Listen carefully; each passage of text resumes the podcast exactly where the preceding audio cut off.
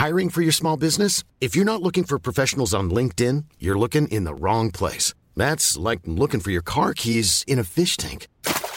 LinkedIn helps you hire professionals you can't find anywhere else, even those who aren't actively searching for a new job but might be open to the perfect role. In a given month, over 70% of LinkedIn users don't even visit other leading job sites. So start looking in the right place. With LinkedIn, you can hire professionals like a professional. Post your free job on linkedin.com slash people today. On your marks.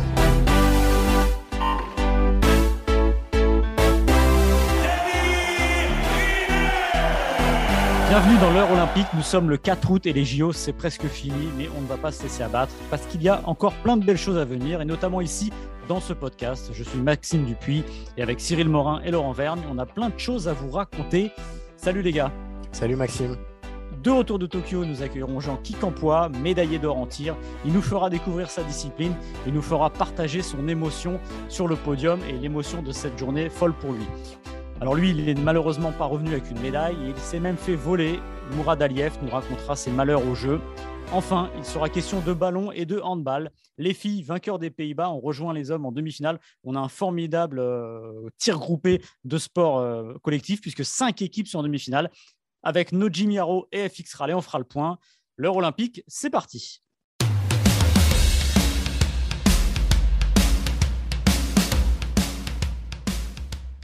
Vous en avez pris l'habitude. Voici notre euh, séquence retour de Tokyo. On a de la chance. Euh, on a eu Enzo Lefort hier. Aujourd'hui, Jean-Qui Campois, deux médaillés d'or de suite. On est plutôt vernis. Jean, comment ça va? Bah, Très bien. Voilà, je suis extrêmement heureux d'être euh, bah, devenu champion olympique il y a deux jours. Donc, beaucoup de satisfaction et, un gros soulagement d'avoir réussi à, conquérir cet objectif-là que, je convoite depuis maintenant cinq ans. Alors, médaillé d'or en pistolet vitesse à 25 mètres. On va expliquer au public exactement euh, ce que c'est parce que c'est un sport que l'on découvre avec plaisir. Alors, je vais vous raconter un peu une séquence que j'ai vécue dans la rédaction euh, à 8 heures du matin où la rédaction s'est complètement enflammée en regardant votre concours. C'était assez formidable à vivre. Euh, voilà, j'ai même une petite vidéo que je vous montrerai après où c'était la folie justement dans la rédaction.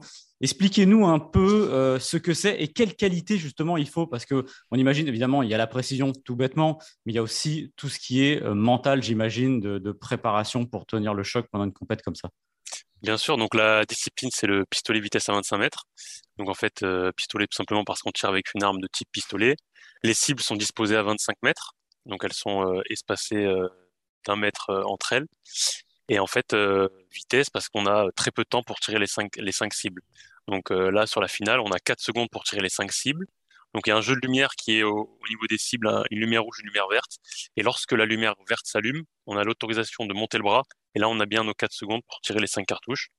Et donc, bien sûr, le, but étant de tirer euh, le plus précisément possible dans ce très court laps de temps. Donc, ça fait moins de une seconde par cartouche.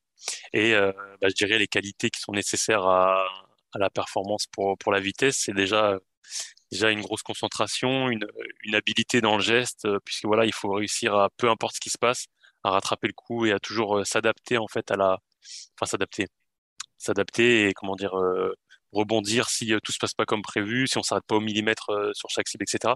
Donc c'est voilà de, de l'habilité et la capacité à faire beaucoup de beaucoup d'actions en un très court laps de temps. Alors, Jean, moi, il y a au-delà des qualités d'adresse, de concentration, j'ai l'impression qu'il y a aussi quand même une part physique. Et moi, je vous ai trouvé, euh, vous allez me dire si c'est juste ou pas, beaucoup plus fit, beaucoup mmh plus euh, que certains de vos concurrents. Est-ce que vous faites un gros travail physique Et si oui, en quoi il consiste? Comment vous bossez exactement?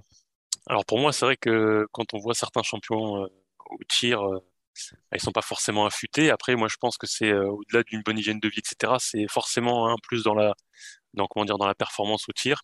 Donc, euh, d'être bien gainé, d'avoir des bons appuis. Bah forcément, on sera moins déstabilisé euh, au moment de lorsqu'on va lever le bras. Il y aura moins de, de déperdition. On sera beaucoup moins, on va mieux encaisser le recul, etc. Donc, moi, je pense que c'est c'est pas un facteur déterminant. C'est-à-dire qu'on peut très bien tirer sans sans être forcément affûté. Mais par contre, bah voilà, quand, quand, quand ça se joue vraiment au très très haut niveau et que chaque petit, euh, petit détail va venir, euh, va venir nous aider à performer, bah, moi je pense que c'est, et je suis convaincu que ça reste euh, un élément important pour, pour performer au même titre que l'entraînement tir, l'entraînement de, enfin, l'entraînement mental, la nutrition, etc. Mmh. Mais effectivement, pour d'autres, bah, voilà, ça peut paraître parce qu'effectivement, quand on tire, bah, on ressent pas de fatigue physique. Parce que voilà, lever le pistolet, c'est pas comme si on devait taper un 100, un 100 mètres. Mais, mais voilà, c'est plus complexe que ça dans, dans, la, dans le gainage, etc. Et donc moi, pour moi, c'est partie intégrante de, de la performance. J'ai une dernière question sur la physiologie, justement. Je serais intéressé par savoir votre, rythme cardiaque au moment de, tirer.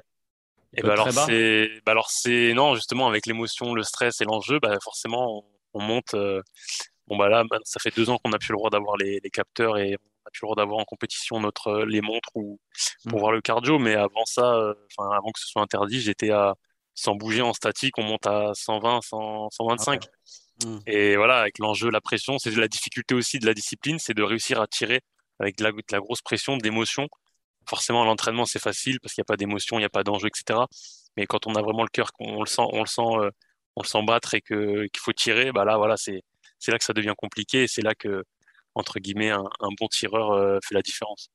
Est-ce que votre, euh, votre expérience de, de, Rio, puisque donc on rappelle que vous étiez médaillé d'argent déjà il y a cinq ans, que vous mm-hmm. étiez très jeune, est-ce que vous avez senti là vraiment une différence dans la manière dont vous avez géré justement cette, euh, cette émotion, ce stress dans cette deuxième finale olympique? Oui, elle a été alors elle a été difficile aussi à tirer, faut pas se mentir. Euh, alors c'est vrai qu'à Rio c'était mes premiers jeux, j'étais euh, j'avais moins d'expérience, je connaissais moins mes adversaires. Donc là c'est vrai que j'ai abordé cette finale avec, avec plus de confiance et plus de sérénité voilà, j'avais vraiment confiance et je savais que j'avais le potentiel pour gagner. Donc je suis arrivé avec, avec plus de, plus de relâchement et, de sérénité. Après, c'est clair que dans l'instant, euh, c'était également très très dur à tirer. Mais après, je pense que voilà, l'expérience euh, de Rio, donc une finale, tirer une finale olympique et qui plus est médaillé, m'a forcément aidé pour, euh, pour venir chercher l'orière. C'est un sport où on peut, on peut durer le tir. Vous vous êtes donné, j'allais dire pas une limite, mais de dire parce que dans l'absolu, si vous pouvez être encore plusieurs Jeux olympiques, ça peut peut-être monter à une, deux, trois, quatre, cinq, six médailles d'or, tout ça. Bien sûr. Après, c'est vrai que non, je me suis pas fixé de limite. Pour moi, c'est étape par étape. Voilà, là, mon objectif, c'est de gagner Tokyo. Après, voilà, ça va être euh, se remobiliser pour, euh, pour dans trois ans gagner à Paris. Après, il n'y a pas vraiment de, de limite. Euh, on a vu le, le vice-champion olympique derrière moi qui avait 43 ans. Voilà, on peut durer. Après, c'est une question de motivation. Quand vous avez fait, vous avez commencé le haut niveau à 15 ans, bah voilà, vous avez fait 10 fois le tour du monde, vous êtes tout le temps en déplacement, etc. Peut-être qu'à un moment donné, j'aurais envie de me poser et de, voilà, j'aurais entre guillemets j'aurais euh, une belle carrière, etc. J'aurais peut-être envie de me poser. Mais c'est vrai que pour l'instant, je ne me pose pas la question. C'est vraiment étape par étape. Et l'avenir nous dira s'il y a lieu pour les 5-6 médailles. Et, Jean, est-ce que vous ressentez déjà une différence euh, entre, d'impact entre votre médaille d'argent il y a 5 ans mm-hmm. et cette médaille d'or, le fait d'être champion olympique? Bien sûr. Est-ce que vous le ressentez ça déjà quelques jours après? Bien sûr, c'est vrai que voilà, ne serait-ce que sur les réseaux sociaux, etc., ça a eu, euh, ça a eu un, bel impact. Euh, après, ça reste, euh, voilà, quand on est médaillé d'argent, on est médaillé d'argent. Quand on est champion olympique, bah, on est champion olympique, il n'y a personne devant. Donc, bien sûr qu'il y a une différence. Mais euh, voilà, médaille d'argent à Rio, c'était déjà exceptionnel. Et puis là, j'ai, voilà, j'ai, comment dire, j'ai réussi mon objectif. Est-ce que vous avez conscience de rentrer d'une certaine manière déjà dans l'histoire du sport français? Et je pense que même euh, si le tir n'est pas la discipline forcément la plus médiatisée au quotidien auprès du grand public, on se souvient de quelqu'un comme Jean-Pierre Amat qui a été champion olympique. C'est un nom dont on se souvient. Donc je pense que quand on est champion olympique, de toute façon, on, entre dans l'histoire. Et en plus, comme Maxime l'a dit, vous êtes encore très jeune, donc potentiellement, vous pouvez vous construire un palmarès euh, très, très impressionnant. Est-ce que ça, c'est quelque chose qui euh, compte pour vous, qui, que vous avez dans un coin de la tête, cette possibilité de, marquer l'histoire du sport français? Bien sûr, voilà, c'est vrai que, entre guillemets, il y, a toujours, euh, il y a toujours mieux à faire, il y a toujours plus à gagner. C'est vrai que, voilà, tant qu'on n'a pas fait 600 sur 600 et 40 sur 40, bah voilà, on n'est jamais satisfait, j'ai envie de dire. Et donc, bien sûr, euh, tant qu'on n'a pas gagné, euh, bah, forcément, à chaque fois qu'on s'aligne sur des JO, si on gagne pas la médaille d'or à chaque fois, il y a forcément une frustration. Donc, bien sûr que non, j'y pense pas. Moi, je reste quelqu'un de passionné. Euh, voilà, je suis, très heureux au quotidien de, faire ce que je fais. Après, voilà, les records et les statistiques, tout ça, bon, ça me passe un peu au-dessus, mais, mais bien sûr que ça, voilà, ça, je suis rentré dans l'histoire et je poursuivrai certainement. Je, voudrais revenir juste sur la finale et là, après, quand vous, avez compris que vous avez gagné, comment on passe d'un état, j'ai envie de dire, de, concentration ultime à. Est-ce qu'on peut exulter vraiment? Ah On parlait du 100 mètres tout à l'heure, un 100 mètres, vous courez à fond, vous levez les bras, vous êtes dans la suite, on va dire, de, votre, euh, de, la folie. Là, est-ce que vous passez bien du moment où vous êtes vraiment très concentré à champion olympique Est-ce que c'est plus un soulagement qu'une exultation Parce qu'on voit que vous restez très calme. oui, après, c'est vrai que. Après, c'est vrai que bah, à mon adversaire, enfin, le vice-champion olympique, il lui restait une série à tirer. Mmh. Déjà, par respect, bon, bah, moi, à sa place, j'aurais bien aimé que, que le, gagnant, entre guillemets, me laisse tirer tranquillement et après, bon, voilà, fasse ce qu'il veut. Mais, euh, pour ma part, voilà, c'était important pour moi, euh, bah, voilà, par respect pour mon adversaire, de, laisser tirer sa dernière série. Et après, voilà, je suis pas quelqu'un forcément à exulter, à crier dans tous les sens, mais bien sûr que j'étais extrêmement heureux et, et intérieurement, ça, déjà, bon, bah, pendant qu'il tirait intérieurement, j'étais extrêmement heureux, soulagé. Et après, voilà, j'ai laissé tirer et, après, j'ai, j'ai entre guillemets euh, explosé de joie après, quoi. Un petit mot, Jean, sur la façon dont vous avez vécu ces Jeux Olympiques au-delà de votre compétition. Vous étiez à Rio, vous étiez à Tokyo. Euh, le village, est-ce que vous avez vécu ces Jeux différemment? On sait que le contexte était très différent, pas de public, le mhm. Covid. Racontez-nous un petit peu comment vous avez vécu ça. Non, sur place, euh, bah voilà, malgré les, restrictions sanitaires, euh, bah, savoir qu'on était testé tous les jours et le masque et tout ce qui s'ensuit.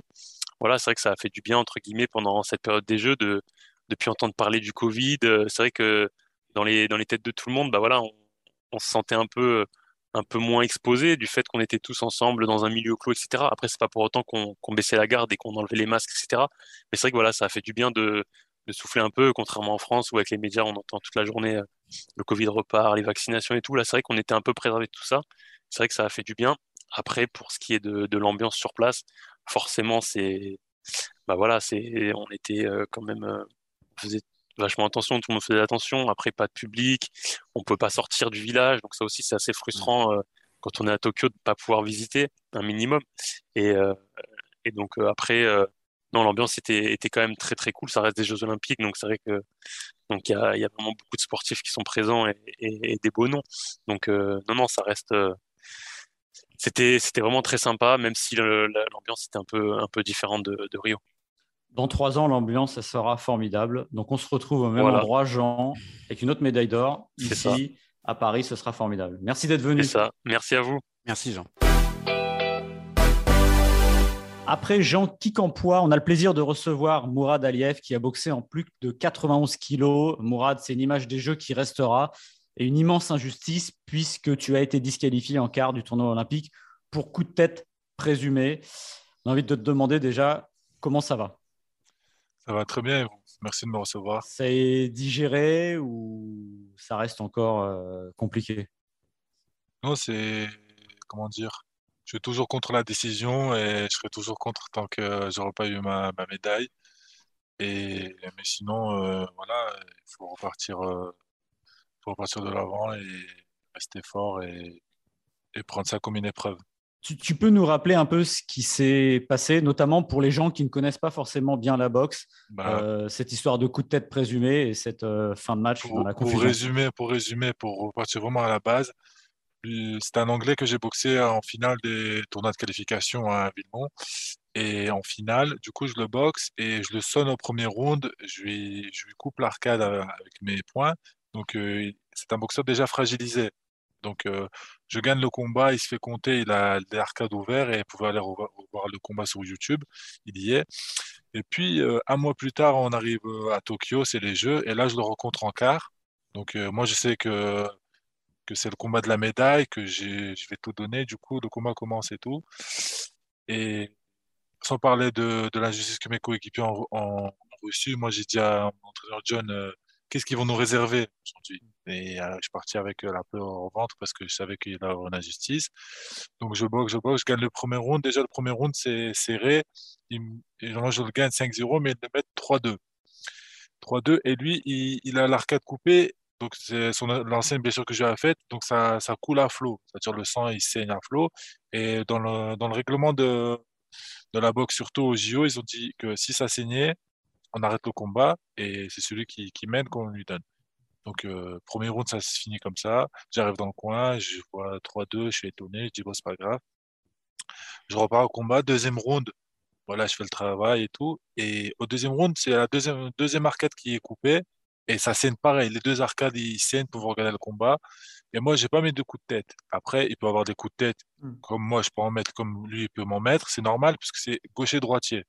Donc, euh, et en boxe, euh, on se met des coups, on se met des, coups de coude. Voilà, c'est la bagarre. C'est, on se bat, se bat pour gagner, quoi. Donc, euh, et voilà. Donc, du coup, le combat est fini, il saigne. Et l'arbitre, il fait quoi? Il m'arrête. Il me dit coup de tête. Il m'enlève un, un point et il me dit stop box, disqualification. Donc, moi, je comprends pas. Je commence à m'énerver. C'est normal ils font en l'air euh, quatre, euh, quatre ans de, travail, de, de sacrifice et j'en passe. Vous voyez, la vie de sportif de haut niveau, c'est vraiment compliqué. Et moi, je m'emporte. Je dis, voilà et tout. Je commence à protester. Après, voilà, vous avez vu voir les images, tout ce qui est fait est fait. Et après, je vais m'asseoir au, au, bord du ring. Et là, je proteste, je proteste. Et les juges décident de, de revoir leur, leur jugement. Ils font une réunion. Pendant 45 minutes, ils analysent la vidéo. Ils viennent rendre le verdict et ils disent qu'il ne faut pas de public. Ils le rendent en, en, en privé. Sauf que il a, ça a été filmé par, euh, par, des, par euh, Brahim Asloum, il a eu la vidéo. Et euh, il y a aussi le journaliste de l'équipe qui a vu. Et ils ont dit quoi? Ils ont commis une erreur. Ils ont dit qu'ils ont commis une erreur, qu'ils ont visionné la vidéo, qu'il n'y a pas eu de coup de tête et qu'ils admettent avoir fait une erreur d'arbitrage, de, jugement. Mais comme c'est acté, bah, c'est trop tard. Il ne peut plus revenir en arrière. Et ça, ça m'énerve encore plus. Ça veut dire je gagne, ils savent que je suis innocent, mais ils me condamnent quand même. Et je ne sais pas si tu as vu, mais euh, ce matin, euh, il a perdu sa demi-finale euh, sur coupure. Oui, c'était évident, c'était mmh. évident, bien sûr. Le, je lui ai mâché le travail à, à euh, Je lui ramène euh, un mec, euh, il a, il a deux trous, deux trous et tu mets un coup, il ressaigne, c'est normal. Et franchement, je suis dégoûté. Pas de mots, je suis dégoûté, je suis déçu. Le, processus de, réclamation a été à son terme, a priori. tu as utilisé des termes tu attends encore ta médaille? Est-ce que tu espères encore un autre dénouement ou tu, tu as bah tourné déjà la page et tu sais que. Je, pense que pour eux, le plus tôt, c'est d'étouffer l'affaire et voilà, de, passer à autre chose. Ça les arrange.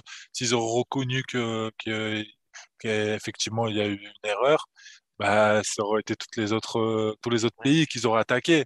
Et du coup, là, on s'en sort plus. Et ils peuvent pas reconnaître, c'est une grande instance, ils peuvent pas reconnaître une erreur comme ça, sinon ça les décrédibiliserait, surtout le mmh. CIO, donc euh, qui, qui ont repris l'organisation euh, à la IBA alors qu'ils ont reproché la même chose. du coup, ça ça leur rendrait pas, voilà, ils seraient pas dans, bonne, dans une bonne position. Morad, il y a quelque chose là que tu as dit qui m'interpelle un peu. Tu, tu, dis que quand tu es rentré euh, pour ton quart de finale, tu avais la peur au ventre et que tu sentais en gros que euh, voilà, qu'est-ce qu'ils vont nous trouver aujourd'hui? Ça, veut dire que vous étiez vous l'équipe de France dans un sentiment de quoi? De qu'il y avait une sorte de voilà d'injustice ou de quelque chose contre nous parce que parce que comme je dis euh, j'ai dit à John à même à Sofiane parce que Samuel était parti j'ai dit à Sofiane et à Bilal qui, qui, étaient, qui étaient restés. Donc eux ils boxaient du samedi et moi du dimanche. Et moi du, du vendredi j'ai dit euh, qu'est-ce qui va se passer? C'est sûr il va m'arriver un truc et moi c'est sûr il va m'arriver un truc. Et ils m'ont dit non mais t'inquiète et tout.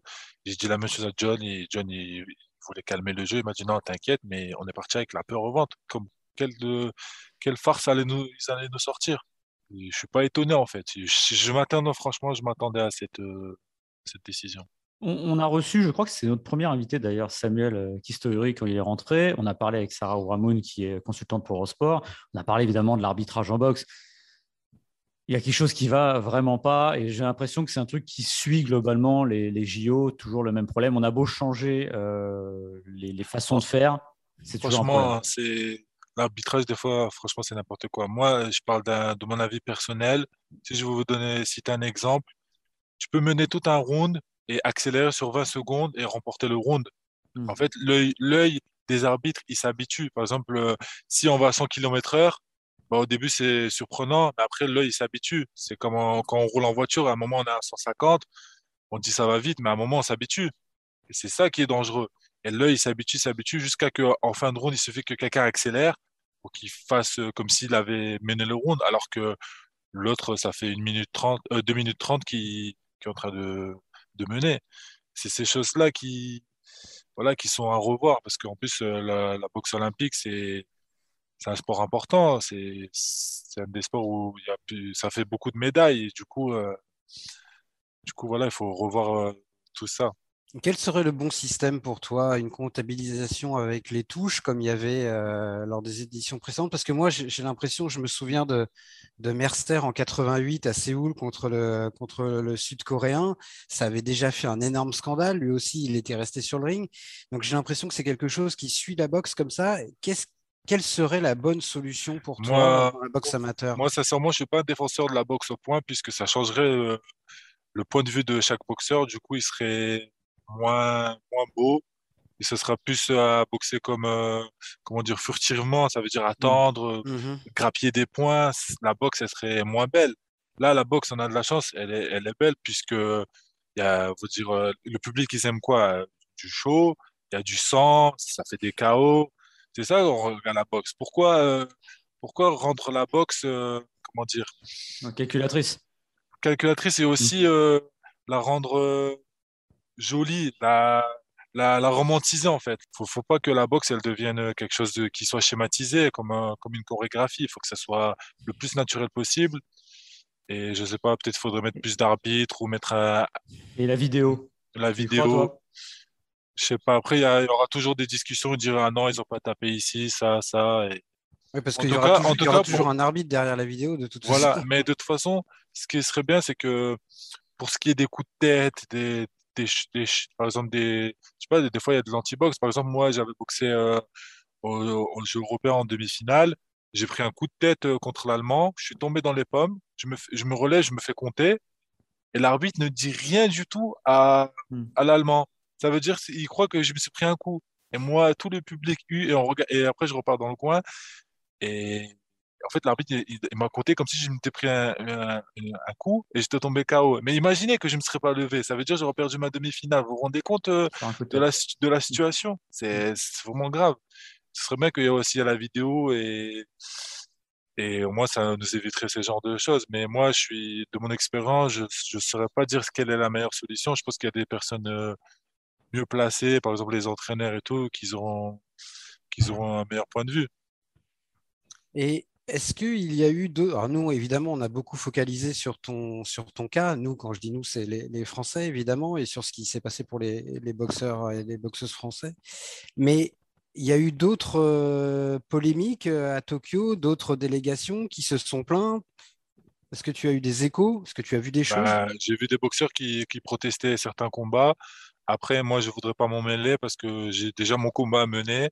Je peux pas être sur tous les fronts. Déjà que j'ai fait le, quand j'ai perdu, là, enfin, quand j'ai perdu, quand je me suis fait, voilà, disqualifier et me faire perdre injustement, c'était mon combat, c'était aussi celui de mes coéquipiers parce que mes coéquipiers, ils avaient aussi, on était tous des chances de médaille, on avait, parce qu'ils disent toujours la boxe France, en France quand ils perdent, et, bah, ils disent que c'est au vol, mais non, franchement, tout, tout le monde a vu.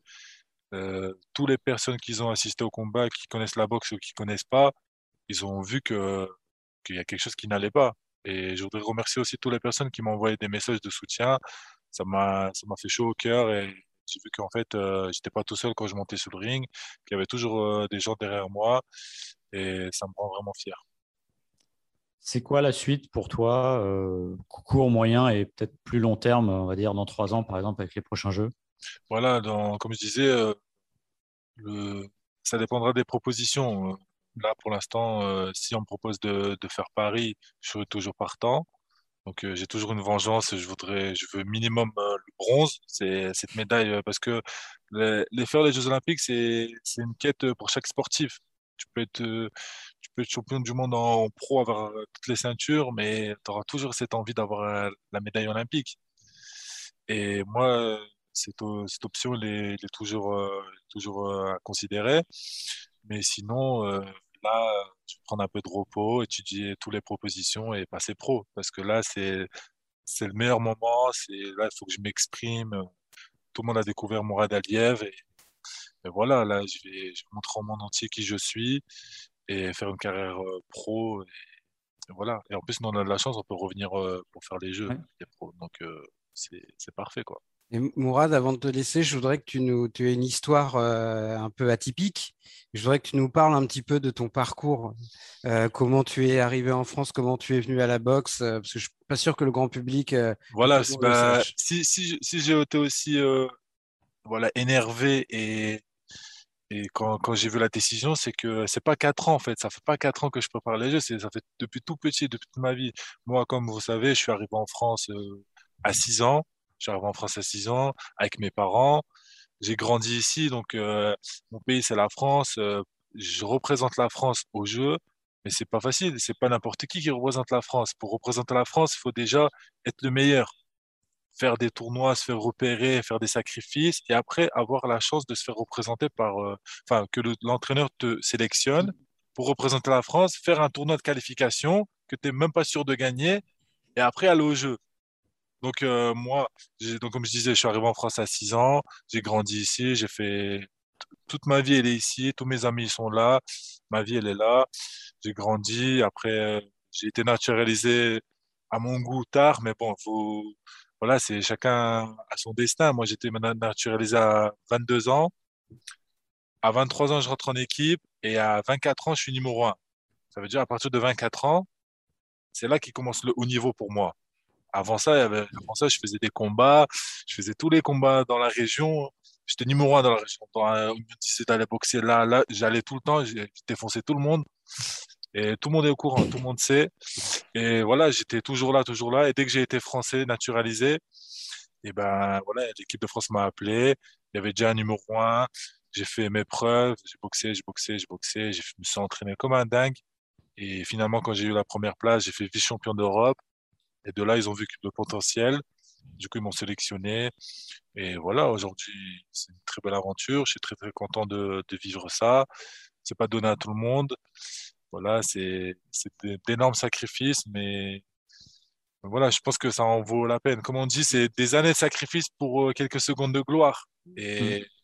et ça, c'est, je pense que ceux qui font ces sacrifices peuvent le comprendre et que ce soit dans le sport ou autre chose. Il n'y a pas que dans le sport qu'on fait des sacrifices. Dans, la vie de tous les jours, on fait des sacrifices, on fait des concessions. Et c'est ces secondes-là qui nous, c'est nos moments de gloire. Et moi, moi, j'allais avoir ma médaille là, j'étais là, j'allais, je savais que pendant que je boxais Clark, je mettais des coups dans sa tête, je, je coupe les deux arcades. Je dis, regarde, c'est moi qui va prendre la médaille. Et là, l'arbitre, il m'arrête. C'est quoi? Je peux être que énervé. Merci, merci Mourad. Euh, avant de quitter, je sais que Cyril voudrait bien essayer un petit round toi pour se tester à la boxe. Je sais pas ce qu'il vaut, mais on va filmer, on aimerait bien voir ça. Ah, je, je, suis pas sûr, je suis pas sûr. Je suis en vacances, je suis en vacances. Ah, bah, moi aussi, ça tombe bien. la chance. bon, merci beaucoup, c'est très très, très sympa. Merci, merci, merci, merci, merci beaucoup de m'avoir reçu. Prenez soin de vous.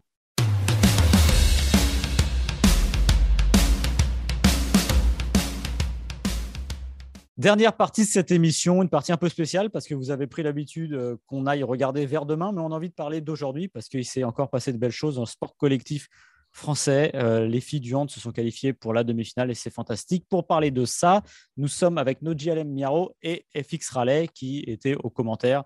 Comment allez-vous? Bien, j'imagine. On va très bien. FX, comment vas-tu? C'était fantastique. On s'est régalé. C'était énorme. Alors, racontez-moi un peu le parcours de cette équipe qui a eu beaucoup de mal pour démarrer. Et puis, on a eu l'impression qu'il y a eu le Brésil. Et puis après, c'est parti. Et on a l'impression maintenant qu'il n'y a plus de limite. Oui, c'est ça exactement. On a, on a beaucoup douté sur les premiers matchs. Et puis, euh, il, y a eu, y a eu un déclic. C'était le dernier match de poule. D'ailleurs, le match où l'équipe de France féminine a, arraché sa qualification. Il fallait absolument gagner contre les Brésiliennes. Mais euh, lors des matchs précédents, elles, plusieurs fois, elles ne sont pas passées loin de la, victoire contre la Russie. Il y a eu une défaite d'un but. Contre la Suède, euh, il y a eu ce, ce penalty raté euh, à la dernière seconde par Graz Zahadi et qui s'est conclu par un match nul. Donc on sentait qu'elles n'étaient pas loin, mais il y avait surtout quelque chose qui manquait, c'était une âme dans cette équipe. Et euh, contre le Brésil, on a commencé à retrouver cette joie de vivre, cette joie d'être ensemble. il y a eu cette farandole, en, fin de match qui a montré que, voilà, que les filles s'entendaient bien, qu'il n'y avait pas de problème d'ego dans ce groupe et que tout le monde était, était plutôt contente d'être là. Et puis il y a eu ce match aujourd'hui où euh, avec Noji, bah, on a vécu un très très grand moment parce qu'elles ont pris le match dès le début euh, à leur compte. Elles n'ont jamais lâché leur proie et à l'arrivée, ça fait cette défaite de cette victoire de 10 buts où tout a été parfait avec une très grande Amandine Neno et un, un, jeu collectif retrouvé. Noji, c'était parfait. Ouais, c'était parfait. Je pense euh, que FX a dit euh, le plus important. Je vais rajouter le fait que on a aussi bien de manière offensive que défensive été au rendez-vous. Et ça, ça a été euh, vraiment important. Et ça a favorisé aussi les arrêts d'Amandine parce que on l'a vu, Béatrice Edwige a été très agressive, a joué un rôle très important en défense. Les, le Pays-Bas, on a eu l'impression qu'elles étaient assez étouffées. Elles ne trouvaient pas de solution et au fur et à mesure du jeu, et ben, voilà, l'équipe de France déployait son jeu. Et euh, nous, euh, on s'est régalé en fait. On s'est tout simplement régalé parce que FX l'a dit. Depuis le match contre le Brésil, ça y est, on retrouve les joueuses, on retrouve la dynamique, on retrouve le jeu. Euh, proposé par cette équipe de France. C'est un jeu qui est très engagé, qui, euh, ben, des fois, on a des petits gabarits, on a des filles qui ont une belle vélocité et euh, elles ne gagnent que parce qu'elles jouent ensemble, parce qu'elles jouent collective. On n'a pas une joueuse, une seule joueuse qui pourra prendre toute la compétition à bras le corps et le mener. Notre équipe de France, c'est une équipe de France qui doit jouer solidaire pour pouvoir avoir des, des résultats. Et là, on est en train de retrouver ce petit quelque chose qui leur manquait. La demi-finale, c'est contre la Suède, euh, novice à ce niveau. Est-ce que euh, c'est quoi l'objectif final euh, désormais de cette équipe? Est-ce que c'est d'aller chercher l'or ou est-ce que faut, rester mesuré? Bah, fait match nul le premier tour. Ouais. ouais là, il n'y a plus rien qui va les arrêter en fait. Je pense que là, elles sont en train de vivre les choses match après match. Quand on est au JO, on fait plus de compte. Donc, quel, quel, que soit l'adversaire que l'on va rencontrer, on va étudier cet adversaire et faire vraiment tout mobiliser pour, que, pour gagner euh, les demi-finales et puis après aller le plus loin. Et si ce n'est pas le cas, tout remobiliser pour faire la petite finale. Donc, on n'est pas dans des, euh, des comptes d'apothicaire euh, aujourd'hui, on est vraiment sur, OK, profitons aujourd'hui de cette victoire, profitons de ces demi, puis après, on a vu cette joie exploser. Et dès ce soir, récupérons, dès demain, on prépare l'adversaire et on y va. Elles sont déjà tournées hein, vers ce match. Coralie euh, Lassource, la capitaine de l'équipe de France, est passée au micro euh, euh, juste après le match et elle disait Nous, on a une revanche à prendre contre la Suède. Oui, on a fait, on a match nul, mais c'est pas ce qu'on voulait. et elles sont déjà, comme l'a très bien dit Noji, tournées vers cette, cette demi-finale. On a commenté également le match de la Suède juste avant le match de l'équipe de France tout à l'heure avec Noji LM. Et on en a retenu pas mal de choses, mais finalement, elles ont mis une claque à la Corée du Sud. Il n'y avait pas grand-chose en face, mais ça reste, collectivement parlant, hyper fort la Suède. Il n'y a pas de joueuse qui se détache, il n'y a pas de méga star dans cette équipe, mais dans les buts, il y a des très bonnes gardiennes, dont une notamment Jessica Rideux, qui est juste énorme depuis le début de la compétition. C'est la meilleure gardienne du tournoi. Euh, euh, et, il n'y a pas de, grandes stars qui, sortent du lot, donc ça va être un, bel affrontement. Et puis comme l'a dit Cyril, elles sont novices à ce niveau-là. Donc euh, nous, on a l'expérience de Rio, on, était, on avait passé les demi-finales, on était allé jusqu'en finale avec les filles. Donc pourquoi pas rééditer cet exploit-là. Mais en tout cas, ce, ce tournoi, il est, il est beaucoup mieux parti. Elles ont un peu eu une phase de poule en miroir. Elles ont commencé par une victoire d'un petit but contre la Hongrie, et puis elles ont fait défaite, match nul, défaite, revictoire. Et là, elles enchaînent une deuxième victoire. Elles enchaînent une deuxième victoire, et là, elles sont lancées. Maintenant, j'espère qu'il n'y aura personne pour les, pour les arrêter. C'est un tremplin, le ton miroir. Ça démarre de haut, ça descend et hop, l'élan est pris, ça va jusqu'au bout maintenant. C'est ça. Euh, demi-finale vendredi, donc. Et euh, déjà, bah, parce qu'on a des superbes équipes de sport co. pour le hand, on est habitué. Mais demain, évidemment, il y a les hommes en handball. France-Égypte, eux aussi, on a l'impression que c'est pas une autoroute, mais c'est bien parti quand même. Ça pourrait devenir, il faut le dire, la, la première équipe à jouer quatre finales olympiques de suite. Je ne sais pas si vous imaginez, c'est assez dingo. Donc France-Égypte, on peut le dire sans trop se mouiller que les Français sont largement favoris. Mais qu'il faut se méfier. Voilà. Ouais, c'est, euh, il faut vraiment se méfier. On a vu euh, le Bahreïn, euh, une équipe complètement atypique, qui certes a été éliminée très clairement par la France, mais on a pendant les Jeux des équipes qu'on n'a pas l'habitude forcément de rencontrer quotidiennement, qui ne, jouent pas de la même manière que le handball européen. traditionnel. Donc, il va falloir se, méfier de cette équipe égyptienne qui, bah, mérite hein, aussi sa place vu qu'elle a, elle a réussi à l'avoir. Logiquement, si on prend le palmarès de l'équipe de France et l'Égypte, très clairement, on est au-dessus. Mais le sport, il a toute sa spécificité, c'est que dans le sport, tout est possible. Donc, euh, il va falloir bien préparer ce match-là. Ce qui était euh, bien, et on l'a vu avec FX, c'est que après le match, à la mi-temps du match contre le Bahreïn, et après le match, les joueurs étaient déjà en train de parler tactique, euh, qu'est-ce qu'il fallait faire, qu'est-ce qui n'allait pas. Donc, on, les sent déjà euh, le, pas en avant, déjà programmé à, essayer de, produire le, meilleur handball possible, mais euh, il faut vraiment être vigilant. Mais logiquement, vous avez raison, le match France-Égypte des garçons est plus clairement visible que le match France-Suède des filles. Alors Maxime, tu disais largement favori. Moi, j'enlèverais quand même le largement. D'accord. Parce, parce qu'il faut rappeler aux gens que l'Égypte, c'est une culture de handball depuis Bien très longtemps. Pour les gens qui ne connaissent pas le hand, c'est une grande équipe de handball, grande équipe africaine de hand. Et euh, le dernier d'ailleurs championnat du monde a été organisé en, Égypte. Et je reviens sur un match qui a marqué les esprits parce que c'est peut-être le plus beau match des, je sais pas, des deux, trois dernières années, peut-être un peu plus. Pour, euh, il y a eu ce, ce Égypte-Danemark euh, qui a vu les futurs vainqueurs de l'épreuve être emmené en prolongation. Euh, un match complètement dingue, si vous pouvez le regarder avant euh, de, cette demi-finale demain contre les Français, ce, Danemark-Égypte, il est complètement fou. Ils perdent d'un but, 39 à 38, ils accrochent les, euh, les, Danois, les Danois qui ont finalement ensuite rejoint la finale et remporté le, titre planétaire. Donc attention, l'Égypte, c'est une grosse, grosse équipe, c'est la meilleure nation africaine, c'est la nation qui monte. moi, j'étais persuadé qu'ils allaient battre les Allemands en quart de finale. Et ils ont des, ils ont des super bons joueurs. Euh, notamment Yaya Omar, qui est euh, un joueur qui évolue à, à depuis quelques saisons, qui est, qui est, super bon. Ils ont quelques joueurs passés par la France également. Euh, le pivot Mamdou, qui est passé par, par Aix et Montpellier, si je ne dis pas de bêtises, et qui évolue aujourd'hui à, Bucarest. Donc il y, a, un collectif, il y a un très bon gardien, Karim Amdaoui aussi, qui, qui reste sur un très bon quart contre, contre l'Allemagne. Donc voilà. Mais je pense que les Français sont prévenus. Hein. Ils ne vont pas les prendre de haut, ça c'est une certitude. Ils se rappellent de ce match contre, contre les les, Danois. Et, euh, mais voilà, c'est pour ça. J'aurais juste enlevé largement dans ta, dans ta phrase. C'est toi spécialiste. Moi, je suis l'optimiste. Alors, mais je le suis aussi. Hein. Franchement, je, je, les vois quand même euh, gagner euh, contre l'Égypte. Mais il va falloir faire très très attention, comme l'a souligné Noji. Alors pour, euh, Cyril, tu avais quelque chose? Ouais, non, mais peut-être un petit mot sur euh, les, trois experts historiques euh, qui restent dans, cette équipe, Karabatic, Guigou et, Abalo. c'est quoi leur rôle maintenant dans cette équipe de France 2021 On a un peu abandonné l'appellation les experts parce que c'est une équipe qu'on a définie en reconstruction ces dernières années. c'est quoi leur tournoi jusqu'à présent et quel rôle ils jouent dans cette, dans cette sélection bleue? Alors, leur rôle, marquer des buts, bien défendre, faire gagner, faire gagner. non, ils ont un rôle important parce que ce sont les anciens, c'est ceux qui euh, connaissent euh, les, euh, les, Jeux Olympiques parce qu'ils en ont joué plusieurs. pour moi, ben, Guigou est le capitaine, donc il a un rôle de fédérateur. Il a un rôle d'expertise aussi, et ça, on ne pourra pas leur enlever. Lucho, Luca Ballo,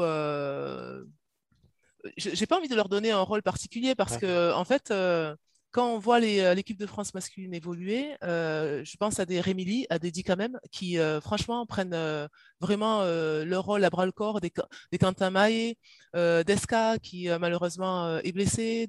Ils ont tous joué quelque chose de particulier. Et même si avant on pouvait parler des experts, parce qu'on avait vraiment un vivier de, de handballeurs qui était hors norme, aujourd'hui c'est une équipe qui se reconstruit, mais là franchement elle est en train de de nous montrer un très beau handball. Donc, je pense que de temps en temps, euh, les anciens vont montrer un peu le chemin euh, aux jeunes. Et encore des fois, on a l'impression que les jeunes connaissent un peu les chemins. Donc, peut-être que c'est euh, faire un peu descendre la fougue peut-être de certains ou l'hyper-excitation parce que c'est les jeux. Donc, partager des expériences. Mais, mais je trouve qu'aujourd'hui, on a on a cette équipe de France qui a eu des moments difficiles, il ne faut, pas se, mentir. quand Guillaume Gilles a pris pris le, le, coaching de l'équipe de France, eh ben, il y avait des anciens, il y avait des nouveaux.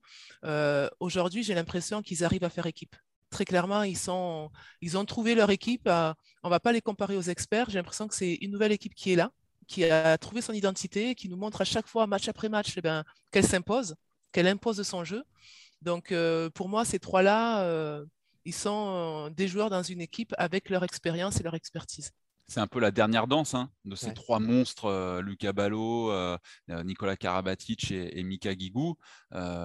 Luca Ballo, a priori, ça va être la fin de sa carrière, sauf s'il trouve un autre club, parce que là, il n'a plus de club. Il a terminé la saison à Elverou, mais et il n'a pas, de, pas de contrat. Mika Guigou, il a prolongé, lui, d'un an à, Nîmes, mais c'est vrai que son histoire avec l'équipe de France, elle se termine. C'est peut-être son dernier tournoi olympique, c'est quasiment sûr même. Il ne va pas attendre Paris 2024 pour, pour jouer un autre tournoi. Et puis, Nicolas Karabatic, il faut voir d'où il revient quand même. Hein. Parce qu'il se fait cette rupture des croisés à, 36 ans au mois d'octobre dernier. Il revient euh, fin mai, je crois, contre Saint-Raphaël. Et là, depuis deux matchs, il est comme ça, forme, ascendante. Et euh, il va terminer, je pense, en trompe euh, ce, tournoi olympique. Il a été très bon lors du, lors du quart. Il avait été très bon lors du dernier match de, de poule. Donc, mais après, il y a aussi une donnée importante. On parlait de ces vieux briscards-là, mais Nedim Remili, qui a seulement 26 ans, euh, c'est peut-être celui qui parle le plus sur les temps morts. Et ça montre quand même que, voilà, même si c'est Guigou qui porte le brassard de capitaine, euh, après, c'est aussi une façon de faire. Euh, Guillaume Gilles, qui a été nommé en 2020, il laisse beaucoup la parole aux joueurs. C'était un peu la méthode Honesta, où, où bah, allez-y, débrouillez-vous. Moi, je vous surveille un peu sur l'entraînement, mais euh, dès qu'il faut euh, euh, monter au créneau, c'est à vous un peu de prendre vos responsabilités. Et Guillaume Gilles, moi, je suis quand même content que ce tournoi se passe bien pour, pour l'équipe de France parce que ça lui apporte un petit peu de crédit aussi à lui. Il a été tellement décrié au tout début. On disait, ouais, il prend aucune décision, il laisse faire ses joueurs, il se passe rien, ils prennent des joueurs qui n'ont pas le niveau pour être en équipe de France. Tous ceux qui ont été pris là, ils ont super bien joué depuis le début du tournoi. Desca, c'est un peu le point noir, mais euh, j'espère qu'il va revenir pour la demi-finale. Euh, c'est passé contre le Bahreïn parce que voilà, on avait une force collective et beaucoup plus de rotation que, notre adversaire. Mais si on peut le retrouver pour la demi-finale, ça va être important. Il était à 24 sur 25 depuis le début du tournoi quand même. Donc, euh, mais il n'y a pas que les vieux briscards dans cette équipe comme, comme on l'a vu. Et Nedim Remili, du haut de ses 26 ans, c'est clairement le futur de l'équipe de France. Quoi. 24 sur 25, c'est plutôt pas mal. on va voir si vous êtes aussi précis que je vais vous demander de vous mouiller pour la fin de cette émission. Une médaille par, euh, par genre, homme, femme. Vous misez sur quoi? Et moi, je dis or, or. Allez hop. Pour les équipes, euh, nos deux équipes de France? Ouais, ouais. Bah, c'est, euh, on, ne va que leur espérer l'or. Ça, c'est, ça, c'est certain. Alors, se mouiller, est-ce que ça, c'est se mouiller que d'espérer l'or pour nos deux équipes de France? Je pense pas. Après, si très clairement, si on peut ramener pour les deux équipes de France une médaille d'or et une médaille d'une autre couleur, pour moi, on aura fait euh, un super chemin. Alors, si on ramène deux médailles d'or, là, c'est juste euh, fantastique et euh, ça serait historique non seulement parce que les deux équipes de France auraient pour la première fois remporté lors des mêmes Jeux olympiques une médaille d'or et ça serait la première médaille d'or pour les filles. C'est quand même la deuxième fois de suite qu'on place quand même nos deux équipes en demi-finale en hand. Il y, a, cinq ans, on les a même placées toutes les deux en finale. c'est simple, il reste deux matchs pour être médaillé, il faut gagner au moins des deux matchs. Exactement. Voilà. Donc, euh, chez les messieurs, France-Égypte en demi, ça peut passer. Euh, Suède-France chez les filles, ça peut tout à fait passer. Euh, voilà, chez les garçons, le Danemark, est-ce que le Danemark est au-dessus? Sur ce, que, sur ce que la France a montré depuis le début du tournoi Je suis pas forcément persuadé. Ils ont des super joueurs, mais, mais voilà, ça reste l'équipe de France, double championne olympique, médaillée d'argent à Rio. Chez les filles, oui, il y a les Norvégiennes mais euh, les Françaises, si elles jouent comme, euh, comme elles ont joué contre les Pays-Bas, qui ont terminé deuxième du groupe derrière la Norvège, euh, dans quatre jours maintenant en finale, si elles arrivent à passer l'écueil suédois, franchement, tout est, tout est permis, tout espoir est possible. Et si on termine ce tournoi olympique avec deux médailles d'or, Maxime, je ah. t'offre le maillot de ton choix. D'accord, très bien. c'est entendu. et si tu veux le maillot de l'Angola ou de la Corée du Sud ou, euh, du Bahreïn. Plus c'est exotique, plus je suis content. Donc, eh ben, euh, écoute, ça sera avec grand plaisir. Euh, là, c'est moi qui vous remercie, JFX, Cyril et évidemment Laurent. merci d'être venu dans cette émission. L'Euro olympique, c'est fini. les Jeux olympiques, ça continue évidemment sur Eurosport en intégralité, sans pub, sans coupure, sans rien. Bah, soyez nombreux jusqu'à la fin de ces Jeux. C'est bientôt fini, donc profitez-en. Salut au revoir. Au revoir.